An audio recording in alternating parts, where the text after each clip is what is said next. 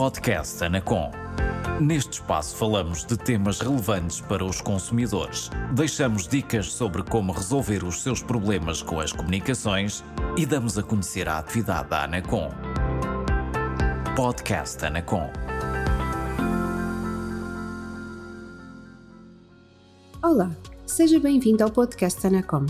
No episódio de hoje vamos tentar esclarecer qual a informação que deve constar na sua fatura de serviços de comunicações eletrónicas e com que frequência deve recebê-la.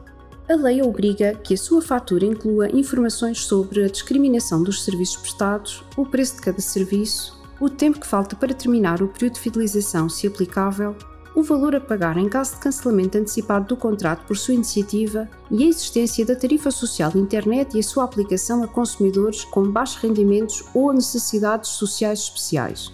As faturas devem ser enviadas pelo operador todos os meses sem custos em papel ou em formato eletrónico, consoante o meio que tiver escolhido. A lei não determina quais os ciclos de faturação, apenas obriga a que a fatura seja mensal.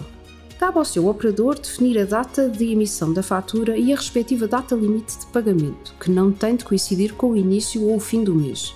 O operador pode, por exemplo, definir que as faturas devem ser pagas até o dia 15 de cada mês. Por outro lado, os ciclos de faturação podem ser alterados pelos operadores.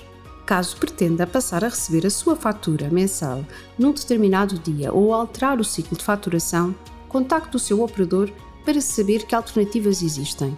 Independentemente do ciclo de faturação que o seu operador determine, a fatura mensal deve ser enviada com pelo menos 10 dias úteis de antecedência face à data limite de pagamento.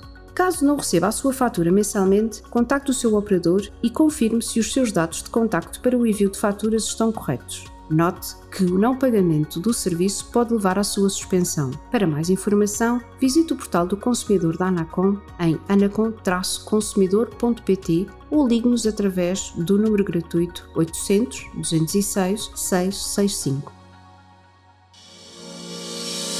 Este foi o Podcast Anacom. Por hoje é tudo. Até breve.